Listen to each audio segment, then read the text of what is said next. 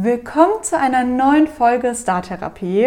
Heute ist eine ganz, ganz besondere Folge, denn ich bin das allererste Mal nicht allein. Wir haben Margot dabei. Hallo Margot, herzlich willkommen. Hallo, vielen, vielen Dank, dass ich da sein darf. Ich freue mich schon total auf unser Gespräch. Ja, es ist eine besondere Folge und auch eine, die mir sehr am Herzen liegt, weil wir auch über ein etwas ernsteres Thema sprechen heute. Ich schneide ja immer mal wieder Themen an, die, glaube ich, viele, auch junge Frauen irgendwie betreffen in meinem Podcast. Und heute gehen wir noch ein bisschen mehr rein in dieses Thema Machtgefälle, Ausnutzen von irgendwie verletzbaren Situationen, egal ob Mann oder Frau, egal welches Alter. Und deswegen würden wir jetzt gerne auch am Anfang einen kleinen Disclaimer geben, dass falls ihr euch irgendwie angesprochen fühlt, falls ihr das Gefühl habt, okay, irgendwie habe ich mich schon mal in der Situation befunden, ich befinde mich in dieser Situation oder jemand, den ich kenne oder ich habe Angst, dass das irgendwie meiner Tochter, meinem Sohn später passiert, was auch immer, wollten wir euch heute mal ein paar Nummern mitgeben. Jetzt schon mal am Anfang, wir werden es später nochmal wiederholen, aber Margot, magst du einmal sagen, ja, auf jeden Fall. Kann? Wir werden ja auch über das Thema sexualisierte Übergriffe und Gewalt und Machtmissbrauch sprechen. Genau. Und da haben wir uns gedacht, es ist zwar total schön, dass wir uns jetzt darüber austauschen, aber wir beide sind keine ExpertInnen, was die professionelle Beratung in dem Bereich angeht. Und deswegen möchten wir euch ganz ähm, ähm, ans Herz legen, dass wenn ihr betroffen seid oder Betroffene kennt, dass ihr euch professionelle Hilfe holt. Zum Beispiel gibt es das Hilfetelefon Gewalt gegen Frauen 08000 116016. Dann gibt es das Hilfetelefon, das man anrufen kann, wenn man sexuellen Missbrauch erfahren hat, also sexualisierte Gewalt. Das ist die Nummer 0800 2255 530. Dann gibt es noch eine Nummer, die ähm, ganz speziell für Kinder und Jugendliche ist. Das ist die Nummer gegen Kummer. Das ist die 116111. Und dann haben wir noch für Eltern, Erziehungsberechtigte, Menschen, die mit Kindern und Jugendlichen zusammenarbeiten, noch eine ganz besondere Initiative herausgesucht. Und das ist die Initiative Schau hin. Und diese Initiative hilft Familien bei der Medienerziehung und kann ganz, ganz viele Fragen beantworten, zum Thema, was ist da eigentlich los im, im Internet und was ja, macht mein Kind dort im Internet und welche Gefahren lauern da.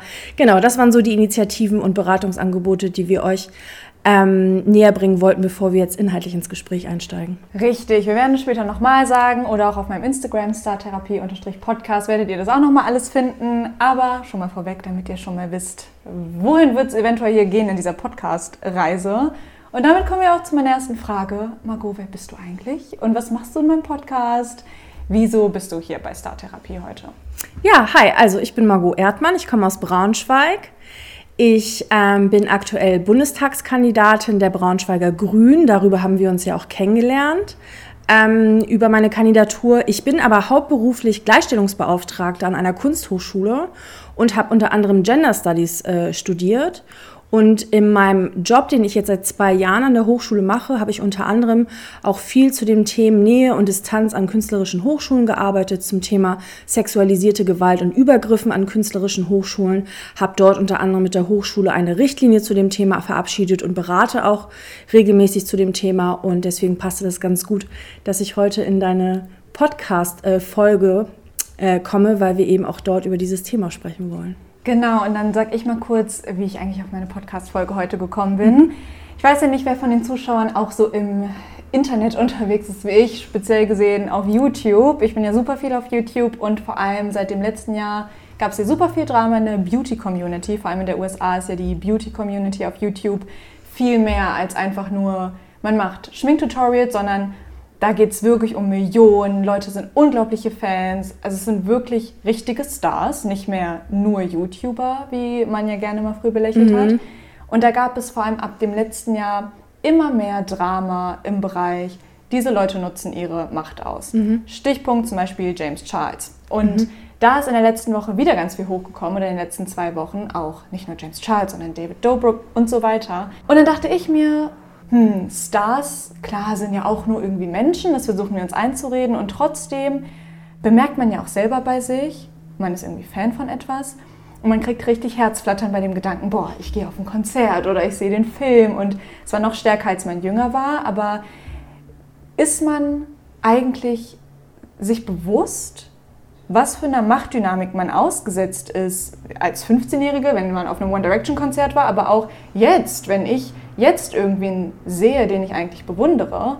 Und dann habe ich mich gefragt, ob das nur ein Thema ist, was wichtig ist, wenn wir jetzt darüber reden, okay, man ist mit 14 auf einem One Direction Konzert oder auf einem BTS Konzert oder was auch immer, oder verfolgt uns nicht dieses Thema Machtgefälle dann auch noch im Erwachsenenalter, nämlich in zum Beispiel Beziehungen auf dem Arbeitsplatz und so weiter. Und deswegen wollte ich heute mal darüber eine Podcast-Folge machen. Wann können wir Machtgefälle beobachten? Ist es nur ein Thema, was uns betrifft, wenn wir jünger sind und vielleicht Sachen noch nicht so richtig einschätzen können, oder ist es ein allgemeines Phänomen? Und deswegen habe ich dich heute hier, denn du bist ja in dem Bereich, hast da ganz viel zu sagen. Und meine erste Frage ist, bist du eigentlich Fan von irgendwas oder irgendwie? Ähm, also ich bin Fan von sehr, sehr vielen Sachen und sehr vielen Bewegungen, Trends, Diskursen. Also das ist etwas, was mich total mitreißt und begeistert und bei mir auch auslöst, dass ich dann anfange zu suchten. Mhm. Ähm, das können teilweise äh, aber auch nicht nur Inhalte sein, sondern auch Plattformen. Mhm. Also ich habe dann immer so Phasen, wo ich ähm, verschiedene Plattformen suchte. Aktuell suchte ich halt Reels. äh, aber ich hatte auch mal eine YouTube-Sucht. Äh, ich weiß nicht, ob ich irgendwie eine TikTok-Sucht entwickelt hätte, wenn ich die App benutzen würde. Ähm, also so, solche Phänomene habe ich auf jeden Fall schon. Ähm, ich hatte das aber noch nie in meinem Leben, dass ich irgendwie Fan von einer einzelnen Person als Ganzes war. Okay. Ähm, und auch nicht als Kind oder als Teenie. Also ich hatte schon immer meine Großmutter als Vorbild, weil ich die einfach großartig finde. Und ähm, weil ich deren Leben auch total beeindruckend finde. Aber ich hatte das noch nie, dass ich irgendwie eine Band so cool fand, dass ich ähm, ähm, alles von denen wollte, nur noch beobachtet habe, was die tue, was die tun, auf Konzerten in Ohnmacht gefallen wäre. So, sowas hatte ich halt überhaupt nicht. Mhm. Ich bin aber auch ohne Fernseher aufgewachsen. Ja, das ist eine witzige Kombination, weil ich zum Beispiel, äh, ich bin mit Fernseher aufgewachsen ja. und ich hatte das, also auch jetzt rückblickend habe ich das Gefühl, ich war immer richtig der obsessive Fan von irgendwas. Ah, krass. Also es ist wirklich sehr extrem. Wenn ich zum Beispiel im Grundschulalter Wings Club geguckt habe, ja. dann war das nicht okay, dass ich das einfach nur geguckt habe, sondern musste ich alles von denen haben. Ja. Die ganzen Wände voll, Rucksack, Schuhe. Wahrscheinlich hatte ich mir auch, habe ich auch Gesichtstattoos davon. Irgendwie ja. bin ich damit rumgelaufen. Und es hat sich wirklich immer bei mir hingezogen, auch bis jetzt, wenn ich zum Beispiel irgendeine Serie gucke oder irgendeinen Film gucke, zum Beispiel random. Ich habe gestern Abend Harry Potter geguckt, mhm. Teil 3. Mhm. Und für mich reicht es dann nicht, dass ich diesen Film gucke, sondern ich muss mich dann den ganzen nächsten Tag damit beschäftigen und komplett mir alle möglichen Interviews angucken von Daniel Radcliffe, weil habe ich ja seit drei Jahren nicht mehr gemacht. Mhm. Und ich gehe halt richtig rein. Mhm. Und ich war halt auch immer, vor allem als Teenie, richtig anfällig für oh mein Gott, ich muss schreien, wenn ich auf einem Konzert bin und je lauter ich schreie, desto mehr zeige ich meine Liebe. Also ich war richtig obsessive. Aber voll abgefahren. Ja. Was haben deine Eltern dazu gesagt? Weil zum Beispiel, also ich bin ja ohne Fernseher aufgewachsen, das hat aber nichts damit zu tun, dass ich irgendwie in so einem anti-autoritären Hippie-Haushalt aufgewachsen wäre, was bestimmt auch eine super schöne Kindheit gewesen wäre, ja. sondern ich bin bei meiner Großmutter aufgewachsen, da gab es einfach keinen Fernseher, weil es ihr total wichtig war, dass wir ganz viel Familienzeit miteinander haben. Und deswegen haben wir erst einen Fernseher eingeführt, als ich 15 war und das hatte auch, das hatte aber auch riesige Nachteile, weil ich zum Beispiel noch nicht, also mit 15 noch nicht gecheckt hatte, wie Romcoms funktionieren. Mir war zum Beispiel nicht klar, dass sie am Ende immer zusammenkommen. Ich dachte halt, bei Romcoms gäbe es die Möglichkeit, dass die am Ende nicht zusammenkommen mit 15. Also das zeigt halt einfach, wie wenig medienerfahren ich war, ja. dass ich halt dachte, es gäbe die Option bei einer Romcom, dass ja. sie am Ende nicht zusammenkommen. So, ne? Und ähm, ich war zum Beispiel auch, dann habe ich damals so Gilmore Girls geguckt, mm. äh, lief auf Vox, da war Vox noch ganz neu und ich war einfach vollkommen geflasht. Also ich weiß auch, dass ich manchmal mit offenem Mund so vorm Fernseher saß, wie so eine Dreijährige, weil das so krass für mich war äh, und ich das bis dahin noch nicht kannte. Deswegen es hat, hat durchaus auch Nachteile in der Medienkompetenz, wenn man eben ohne diese ähm, Konsumprodukte aufwächst. Aber meine Großmutter hat damals sehr viele Nähkurse gegeben im Rahmen des Ferienpasses und hatte da ganz viel mit Kindern und Jugendlichen zu tun. Mhm. Und damals in den 90ern war die Kelly, Kelly Family so das krasse Ding. Meine Mutter war so Fan. Ah, echt? Okay, ja, ja. ja so, also die Generation, ne? Ja. So, und meine Großmutter hat sich immer unglaublich darüber aufgeregt, dass diese äh, Kids und Jugendlichen, vor allen Dingen Mädels, halt in ihren, in ihren äh, Nähkursen immer so abgegangen sind. Dann haben die immer so darüber geredet, auf wen sie halt gerade stehen und so weiter. Mhm. Und meine Großmutter ist immer nach Hause gekommen, hat mich immer gelectured. Ich wusste noch nicht mehr, wer die Kelly Family ist, dass ich gar nicht erst mit sowas anfangen solle und was das überhaupt wäre. Und das wäre ja vollkommen unmöglich. Und die würden ja sowieso nicht ihren Ramsch verkaufen wollen und deswegen halt die Mädchen so ausbeuten und so weiter und so fort. Und ich glaube, deswegen war ich einfach sehr, sehr früh mhm.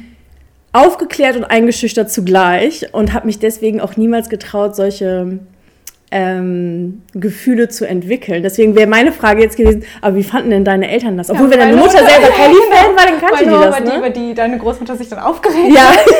aber meine Mama war selber mal Fan von Sachen. Mama hatte auch früher Aber-Poster bei sich im Zimmer und hat dann geweint, wenn ihr Bruder es abgerissen hat. Also meine Eltern dachten sich halt, ja okay, ist halt normal. Ja, ist halt so eine Phase. So, ne? ne? Mit 14, ja. 15, wie sie halt eine Boyband sehen, ja. machen wir das halt. Ist und haben die sich nicht aufgeregt, dass du all die Sachen kaufen wolltest und dass das viel Geld kostet und so? Klar. Okay, Aber ich meine, ich hätte wahrscheinlich auch Sachen gewollt, wenn es jetzt nicht Barbie gegeben hätte. Ja, hätte ich halt irgendwelche anderen Spielzeuge ja, gewollt. So sind halt Kinder. Ne? Also ich glaube, meine Eltern haben das jetzt gar nicht so unbedingt hinterfragt. Es gab, gab schon auch so Situationen in der Schule, dass ich immer so als ähm, eher so ein bisschen uncooler galt, weil ich natürlich nicht gecheckt habe, wer die ganzen Bands sind mhm. und von was man jetzt Fan ist und was sich einer bestimmten Boyband zuordnen bedeutet in Sachen Coolness und Positionierung innerhalb einer Schulklasse. Mhm. Ich habe es halt einfach alles nicht gecheckt. War das so krass bei dir in der Klasse? Ja, ja, total, total. Das war richtig krass. Merkt man halt schon, wie krass das eigentlich ist, dass irgendwann auch die Identität definiert. Also, total. dass man wirklich sagt, okay, ich bin Fan von zum Beispiel Tokyo Hotel. Und ich lege halt alles danach aus und das geht halt gar nicht in meinen Kopf rein, dass Leute das vielleicht nicht zu so feiern oder dass man dann sogar in so einer Klassendynamik dann ausgegrenzt wird, obwohl es ja eigentlich nur so Musiker sind oder obwohl ja, es ja irgendwie eine Serie ist, die man halt für sich privat einfach genießt. Und dann kommen wir halt ja so zu diesem Thema, okay, wie viel Macht eigentlich Medien oder Künstler und so weiter auf uns haben. Und an sich wirkt es ja erstmal gar nicht so so schlimm. Man denkt sich halt, ja, okay, sie machen halt tolle Kunst und man will das halt für sich genießen. Aber wenn wir jetzt zu diesem Thema kommen, Machtgefälle oder Power Imbalance, wie man das ja gerade ganz viel auf YouTube liest, was verbindest du mit diesem Begriff Power Imbalance? Mm, also ich würde in erster Linie damit verbinden, dass es um die Frage darum geht, wer hat eigentlich warum wie viel Macht über wen. Und inwiefern begünstigen Strukturen und Menschen in Machtpositionen, dass es dieses Imbalance-Gefälle gibt, also diese Ungleichheit ähm, von Macht und damit eben auch Abhängigkeiten. Mhm. Und wie gehen diese Menschen mit diesen Abhängigkeiten um? Und da müssen wir ja leider immer wieder erleben, dass Menschen in Macht, egal welche Macht, es kann politische Macht sein, es kann äh, finanzielle Macht sein, es kann aber auch irgendwie ähm, Bedeutungsmacht sein, zum Beispiel, wenn man eine sehr berühmte Person ist, dann hat man ja nicht nur viel Geld, sondern hat ja auch noch irgendwie dieses soziale und kulturelle Kapital. Und wie gehen diese Menschen mit, dieser mehr, mit diesem Mehr an Macht, was sie gegenüber anderen haben, um? Und ähm, welche Verantwortung kommt ihnen damit auch zu? Und ist es überhaupt möglich, als mächtige Person, mächtige Person verantwortungsvoll mit Macht umzugehen? Also das ist auch so ein bisschen so eine Frage, die ich mir immer häufiger stelle ähm, nicht nur zu sagen, Menschen mit Macht haben Verantwortung, sondern auch wirklich nochmal einen Schritt zurückzugehen und sich zu überlegen, ist es überhaupt möglich, verantwortungsvoll mit Macht umzugehen? Es gibt halt dieses offensichtliche Machtgefälle. Man denkt an zum Beispiel politische Strukturen. Also ich habe ja gerade auch gesagt, okay, jetzt bei mir, wenn ich so rückblickend sehe, wie ich ja komplett auch Loco einfach teilweise war, mhm. wegen, ja weswegen eigentlich, wegen fremden Leuten, die auf der Bühne standen, dann habe ich ja vorhin auch gesagt, ja okay, ich fand es jetzt gar nicht so außergewöhnlich oder wenn ich das jetzt bei anderen sehe, würde ich mir auch denken, ja, okay, es gehört halt dazu. Mhm. Und das ist ja nochmal eine Art von Machtgefälle, die viel subtiler ist. Da denkt man sich nicht, ja, okay, das ist jetzt hier irgendwie eine Ausbeutung der Macht, sondern mhm. ich finde die halt voll cool und ich schwärme halt darüber und man sieht gar nicht, dass das nicht vielleicht auch gefährlich werden kann. Mhm. Und du hast ja gerade so schön gesagt, soziales und kulturelles Kapital. Was genau meinst du damit? Wie glaubst du, unterscheiden sich jetzt Künstler oder Stars, es muss ja, müssen, müssen ja nicht nur Künstler sein, sondern echt einfach nur Figuren des öffentlichen Lebens. Wie unterscheidet sich diese Art von Machtgefälle zwischen eigentlich, man denkt ja nahbaren Personen, weil oh, ich kenne die Person ja, zu jetzt sowas wie Politikern? Glaubst du, ist es weniger gefährlich oder glaubst du, naja, eigentlich ist es vielleicht sogar noch gefährlicher, weil einem dieses Machtgefälle so gar nicht wirklich bewusst wird? Ich würde halt sagen, das ist halt mit unterschiedlichen Herausforderungen verbunden. Also du hattest ja jetzt das Beispiel von PolitikerInnen.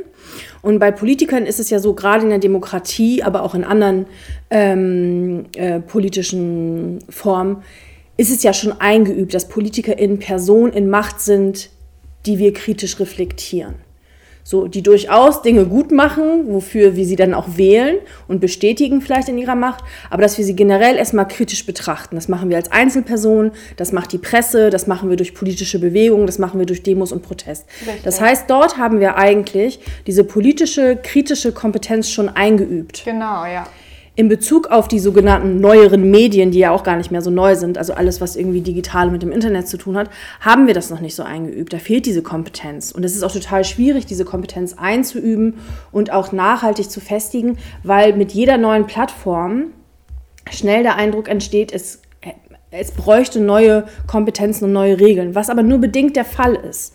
Und dann kommen wir eben zu dieser großen Frage von Medienkompetenz und ich denke, dass es da einfach wichtig wäre, dass wir genau diese Form von kritischer Auseinandersetzung mit Menschen, die viel Macht, die viel Reichweite haben, die dadurch auch viel Einfluss haben, dass wir dieses kritische Verhalten, was wir vielleicht gegenüber PolitikerInnen haben, denen gegenüber eben auch mehr ähm, einüben.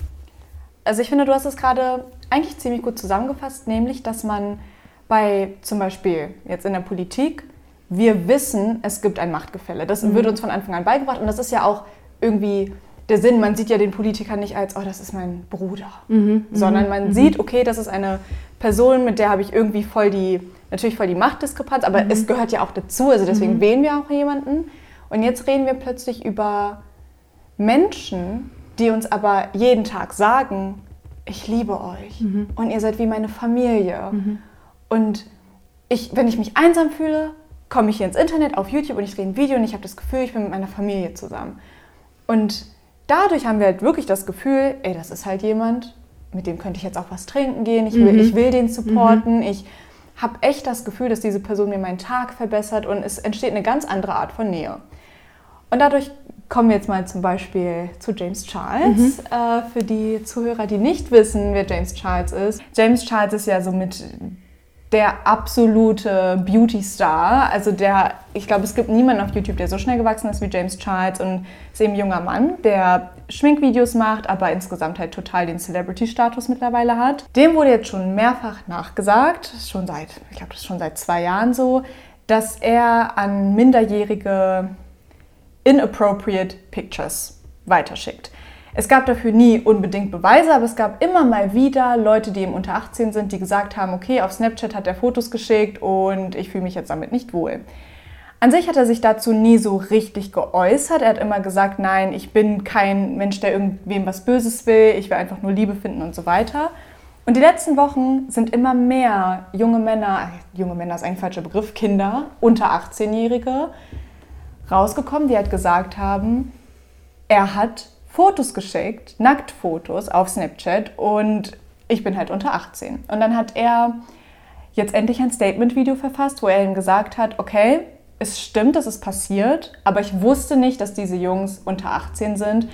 Hat eben gesagt, ich werde jetzt in Zukunft immer nach IDs fragen. Ich werde sicher gehen, dass diese Leute äh, volljährig sind. Ich habe denen vertraut, wenn ich denen nach dem, weil er hat gesagt, er hat nach dem Alter gefragt und die haben gesagt, sie sind volljährig. Also ihr hört schon, er sagt, es war nicht meine Absicht, ich dachte, sie sind 18, ich werde mich jetzt anders verhalten. Dieses Apology-Video ist unglaublich gut angekommen, weil das Video hieß eben auch Taking Accountability. Das heißt, er hat wirklich symbolisiert, ich will aus meinen Fehlern lernen, ich will mich als Mensch verbessern und ich habe gar nicht verstanden, was für ein Machtgefälle da irgendwie gerade entsteht und dass Leute vielleicht auch lügen, einfach weil sie mit mir Kontakt haben wollen, weil sie Fans sind obwohl sie vielleicht sonst nicht lügen würden. Das heißt, er hat dieses Thema Power Imbalance sehr geschickt eingebunden in dieses Video, weshalb dieses Video ihm auch so gut angekommen ist. Und viele danach dachten, okay, er hat einfach einen Fehler gemacht, er war einfach ein bisschen naiv, aber er wird jetzt daraus lernen. Es gab tatsächlich aber auch einiges an Gegenreaktionen. Und diese Gegenreaktion hat eben gesagt, dass diese Nähe, die wir zu zum Beispiel YouTubern haben, dafür sorgt, dass wir Blindspots entwickeln. Dass wir dann auf solche Videos anders reagieren, als wenn jetzt vielleicht ein Politiker oder eine Politikerin so ein Video gemacht hätte. Wir verzeihen viel schneller und können das gar nicht mehr rational sehen, dass James Charles am Ende des Tages ein Crime begangen hat. Nämlich etwas, was eigentlich an die Polizei weitergeleitet werden müsste, denn es war halt. Verführung Minderjähriger. Genau, das, das war dann halt so ein Riesenthema, dieses, okay, nutzt James Charles gerade seine Power Imbalance aus? Nutzt er es aus, dass natürlich junge Leute sich denken, wow, James Charles schreibt mir gerade auf Snapchat, natürlich will ich mit ihm reden und okay, er fragt mich zwar gerade, ob ich 18 bin, aber ich bin ehrlich, er hätte mir jetzt, auf wen stand ich früher? Ich stand mega auf Harry Styles, falls du den kennst. Ja. Und hätte Harry Styles mir geschrieben, er ist 19, ich bin 17, ich hätte auch gesagt, ich bin 18. Das ist halt dieser Sinn von Power Imbalance, dass die Leute eben Vorteile haben von ihrer Machtposition und ich merke das vielleicht gar nicht unbedingt. Ich habe mir gerade überlegt, ich verstehe überhaupt gar nicht, warum ein erwachsener Mensch Interesse daran hat, aus seiner eigenen Fanbase heraus Leute zu daten.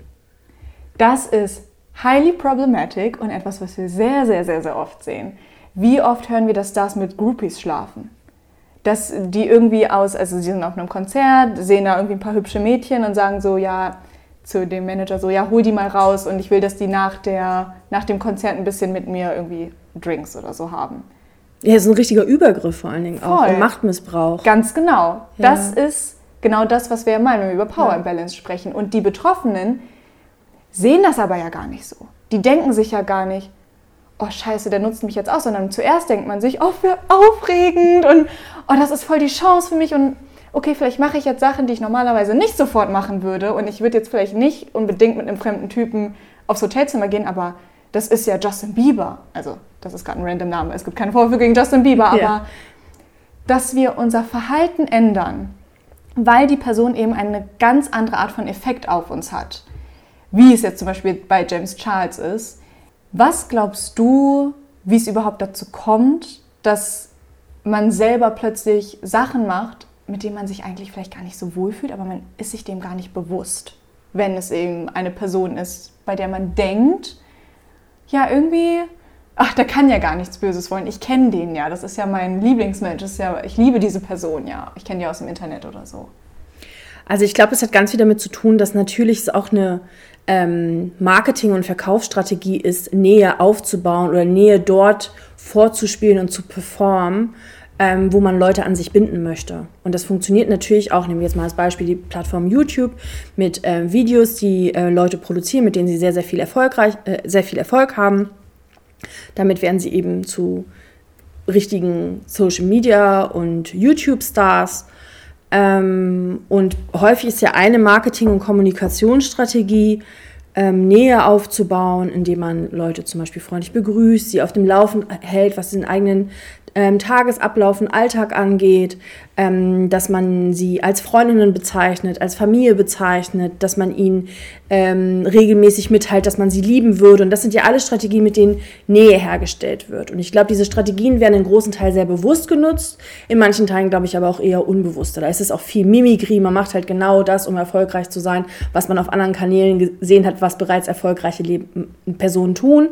Oder bei ähm, anderen Personen ist es vielleicht auch so, dass selbst wenn die schon große Stars sind, es denen auch irgendwie gut tut, deren Seele, deren Ego schmeichelt, wenn sie in dieser Kommunikation von Nähe und Liebe sich an Leute wenden, die ihre Fans sind. Also ich glaube, das ist so eine ganz krasse Vermischung von Machtmissbrauch, tatsächlichem Sehnsucht nach Nähe, äh, Narzissmus, Ego, das Bedürfnis, irgendwie bewundert zu werden. Und ich glaube, das vermengt sich zu so einer ganz, ganz, ganz toxischen Brühe, die, wenn Menschen die Machtposition, die sie da drin haben, nicht reflektieren und nicht verantwortungsvoll damit umgehen, eben dazu führt, dass es zu diesen Grenzüberschreitungen kommt.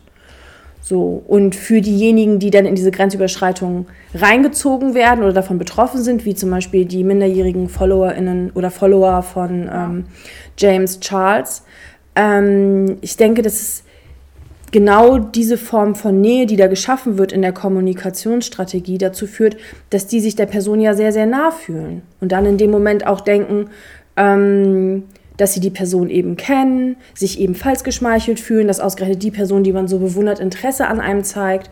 Und ich glaube, dann darf man auch nicht vergessen, mm, es gibt auch zig Filme, zig Serien, andere Formate, die genau solche Geschichten erzählen. Absolut. Wo der Star den Groupie heiratet. Wo der Star sich ähm, in einen Fan verliebt oder in eine Person verliebt, die den Star vorher nicht kennt. Und dann ist es die große Liebe. Und dann stellen sie erst fest, dass die eine Person reich und berühmt ist. Und dann reiten sie gemeinsam in den Sonnenuntergang oder irgendwie sowas ähnliches, was auf 2021 passt.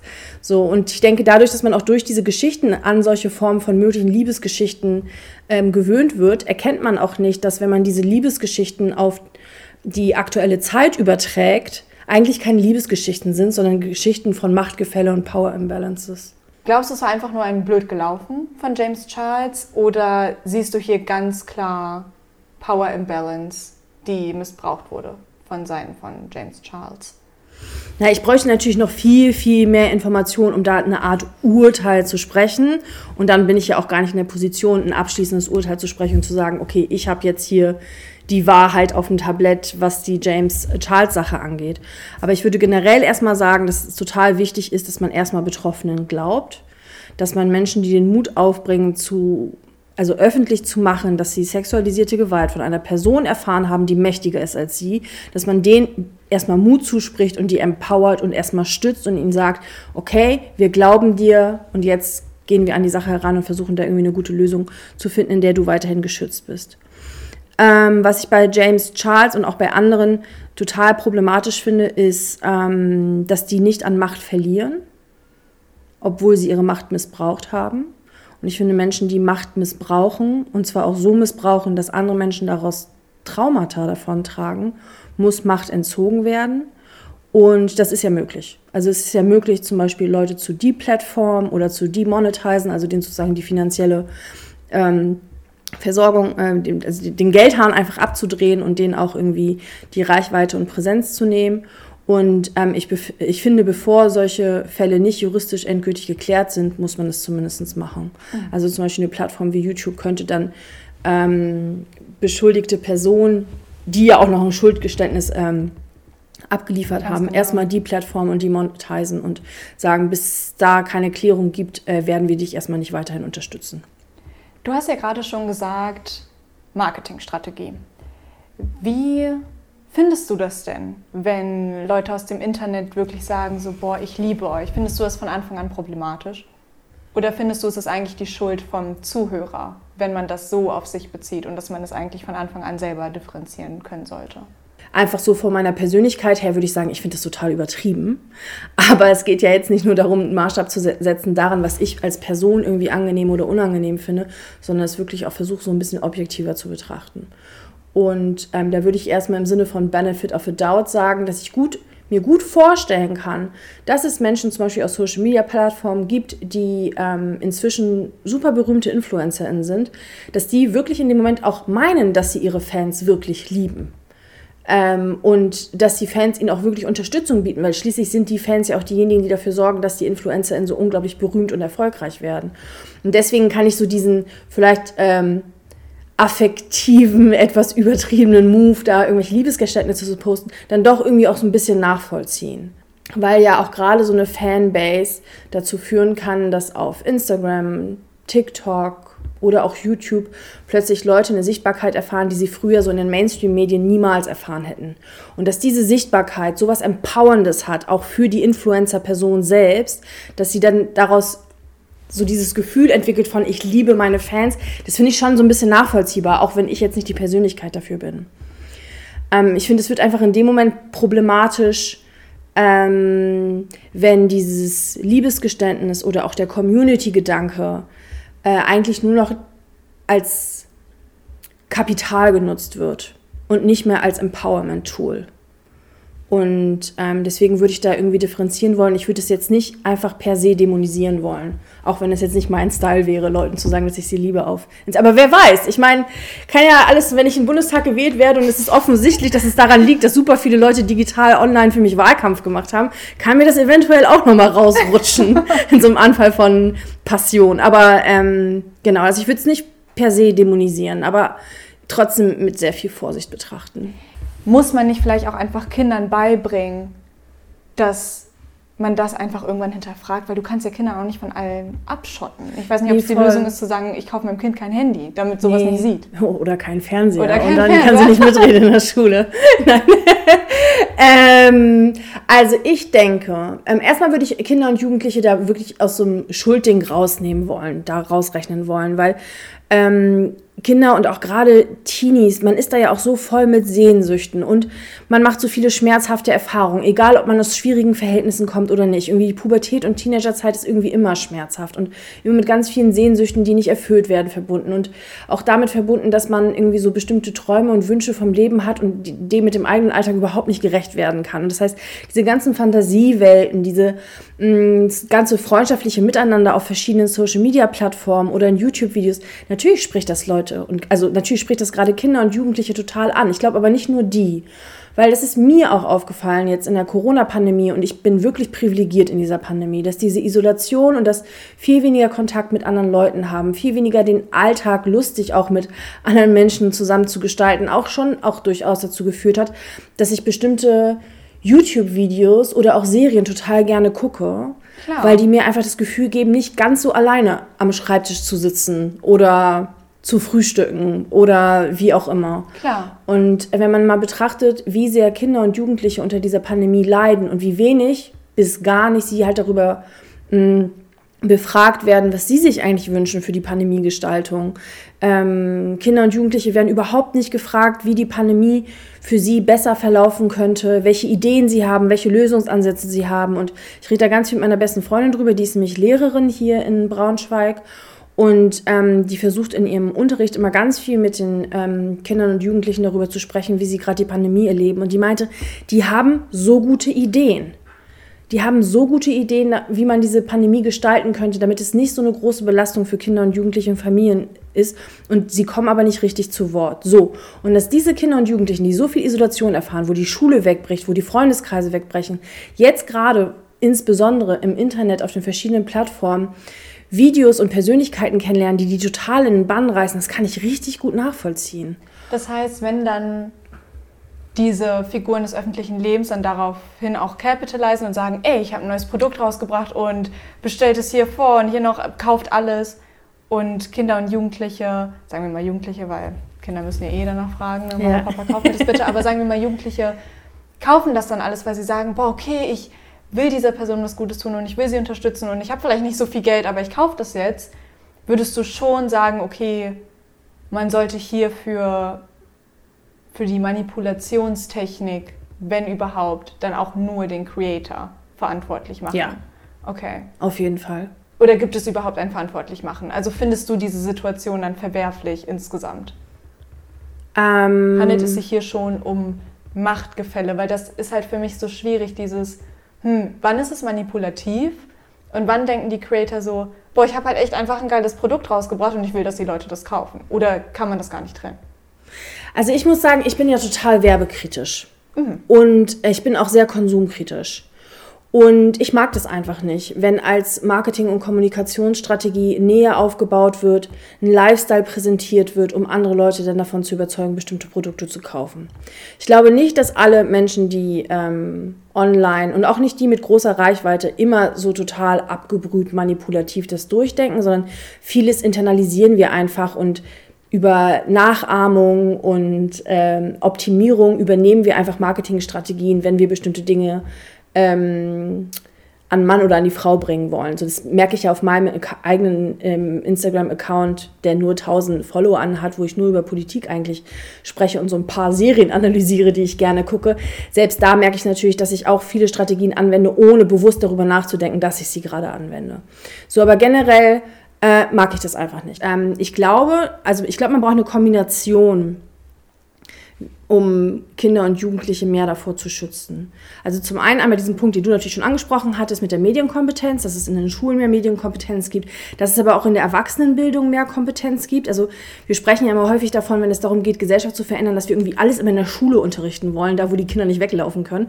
Aber tatsächlich ist ja so ein großer Teil unserer Gesellschaft besteht ja nicht nur aus sechs bis 19-Jährigen oder bis 21-Jährigen, wenn die noch in die Berufsschule oder so gehen, sondern ein großer Teil unserer Gesellschaft ist ja 21 aufwärts. Und die müssen wir ja auch erreichen, wenn es darum geht, Medienkompetenz zu vermitteln. Also ich finde, da muss einfach viel, viel mehr gemacht werden. Und dann speziell bei Kindern und Jugendlichen, ich glaube, da ist es mit Medienkompetenz alleine nicht getan. Wir als Gesellschaft müssen Kinder und Jugendliche einfach viel, viel mehr abholen, damit die sich auch nicht, wie zum Beispiel jetzt in der Pandemie, so lost fühlen. Mhm. Weil genau dann ist man ja total empfänglich für so Vorbilder. Äh, da ist man total empfänglich dafür, selber unglaublicher Fan von Personen zu sein, weil ja auch so ähm, Personen des öffentlichen Lebens einem ja durchaus das Gefühl von Sicherheit und Empowerment geben können. Mhm. Also so zusammenfassend sagst du ja schon, okay, man kann natürlich diesen ganzen Input, den man ja ausgesetzt ist und dieser Manipulation und dem Materialismus und so weiter, den kann man ja nicht abschalten. Man kann ja dem Kind nicht sagen, okay, wir hüllen dich jetzt ein, damit du niemals damit konfrontiert bist und dem gar nicht ausgesetzt bist. Stattdessen sagst du auch, wir sollten ja von der anderen Seite gehen und dem Kind selbst so ein dir so eine Plattform geben, dass es vielleicht sich zu Hause mitteilen kann, dass wir diejenigen sind, die die Stabilität irgendwie liefern, weil Doch, Kinder dann weniger Fall. anfällig sind. Ich glaube, es braucht einfach so eine Kombination aus ähm, emotionaler und psychischer Stabilität, die vermittelt wird. Also einmal familiär, freundschaftlich und auch gesellschaftlich und dann eben auch das Wissen über Medienkompetenz. Wir frame das ja gerade alles so sehr, dass es nur ein Thema ist für Kinder und Jugendliche. Dieses, dass man dann anfällig ist für Machtgefälle, weil man ist vielleicht einfach noch nicht so, man hat noch nicht die Perspektive, dass man vielleicht überhaupt darüber nachdenkt, dass die Person eine Agenda haben könnte im Internet. Machtgefälle ist ja aber eigentlich auch noch im Erwachsenenalter ein Thema.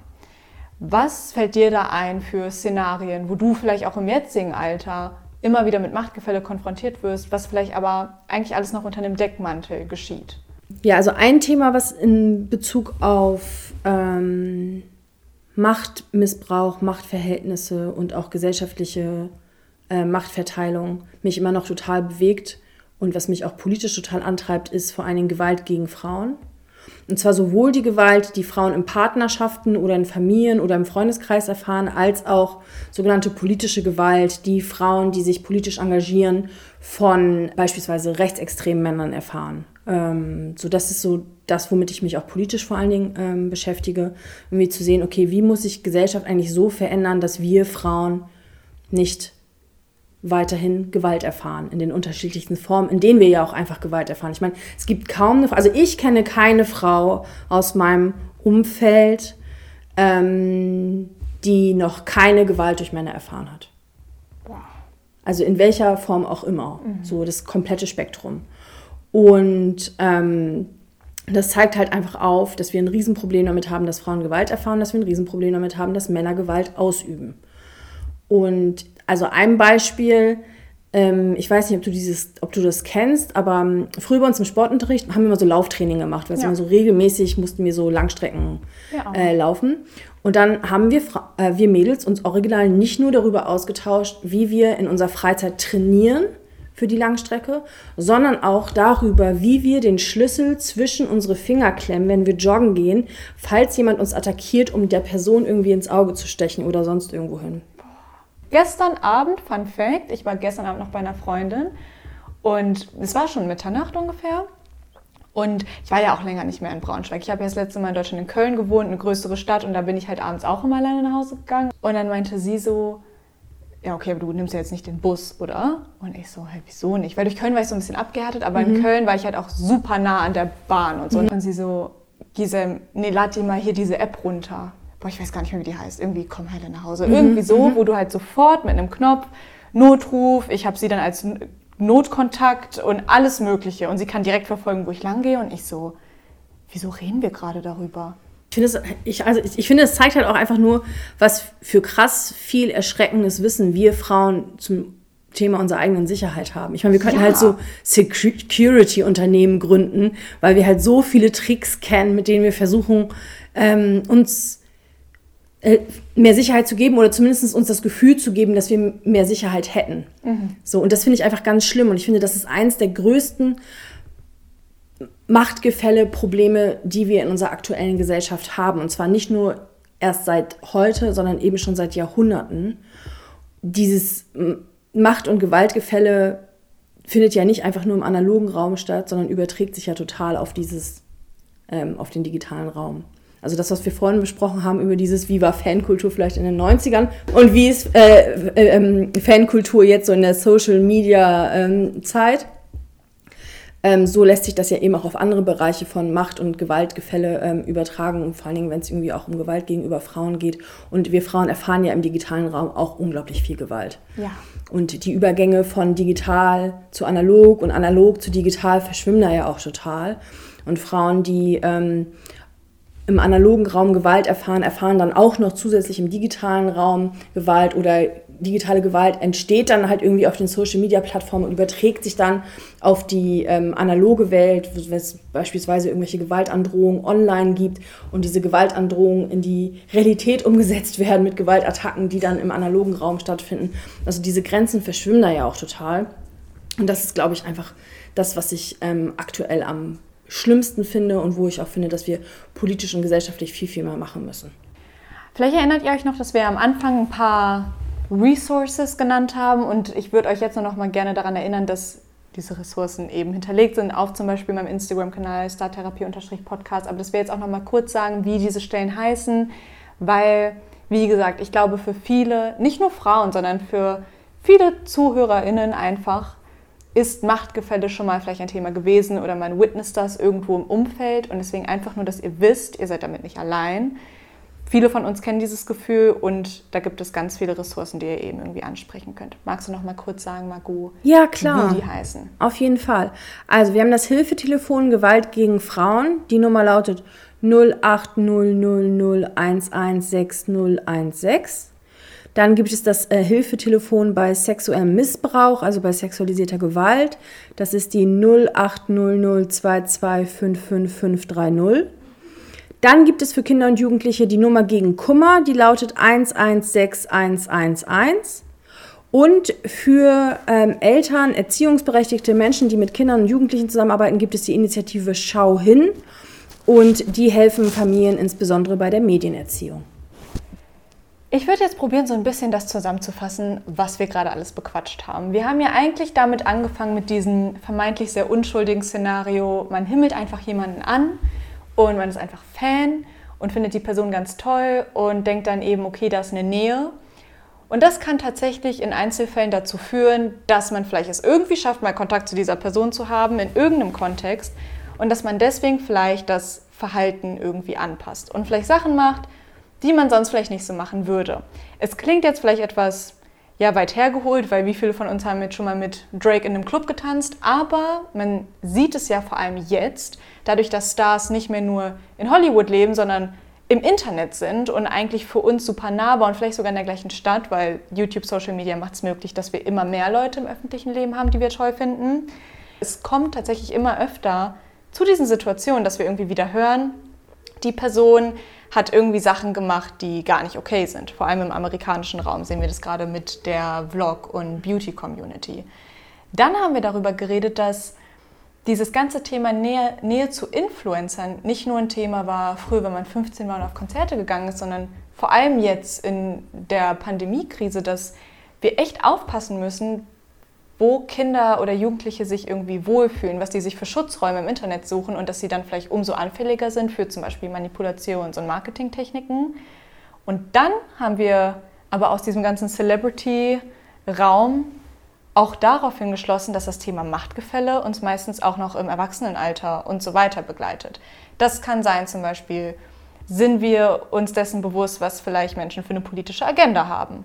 Oder sind wir uns eigentlich bewusst, was vielleicht für ein Machtgefälle in der eigenen Beziehung oder in eigenen Freundschaften, Eltern und so weiter herrscht. Und dass wir da eben sagen, okay, dieses Thema ist leider oft immer präsent. Man als Betroffener ist nicht schuld daran, sondern es ist, sind halt einfach die Strukturen, die automatisch entstehen. Denn leider gibt es immer irgendwie Dynamiken, wo die eine Person irgendwie mehr Macht ausstrahlt, Geld und so weiter hat. Und dass es aber immer einen Weg gibt, durch zum Beispiel Telefonate, Ressourcen, dass man sieht, man ist nicht allein und man kann sich die Hilfe holen. Ja, es ist einfach nichts, wofür man sich schämen muss.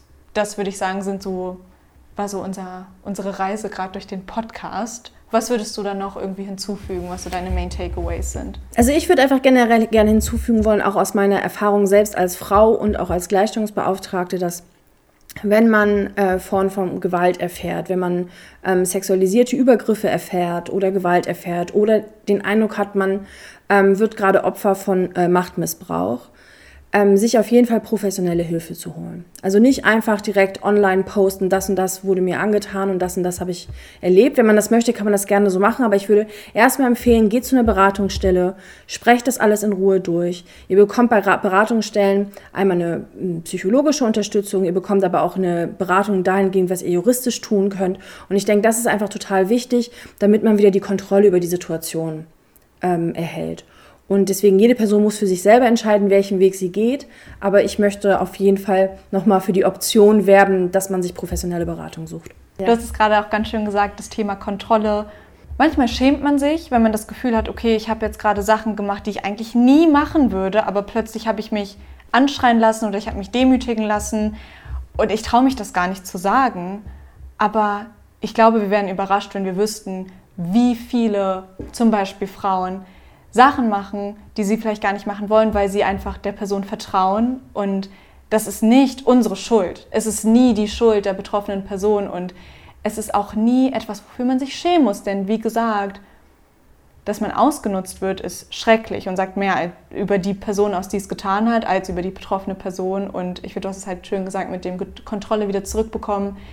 Ich wünsche einfach jedem ganz viel Stärke und Kraft und Mut, dass man es einfach sagt. Ich weiß, es ist nicht leicht, aber ich bin mir richtig sicher, dass mit einfach genug Empowerment und diesem Gefühl von ich bin nicht allein, dass wenn mehr Frauen darüber sprechen, dass man eigentlich Sachen macht, die einem vielleicht, ja, wo man sich nicht so richtig bei wohlfühlt, dass einfach mehr Awareness da ist und dass Frauen vielleicht auch schneller bemerken, so, ey, stopp, eigentlich habe ich gerade eine Grenze.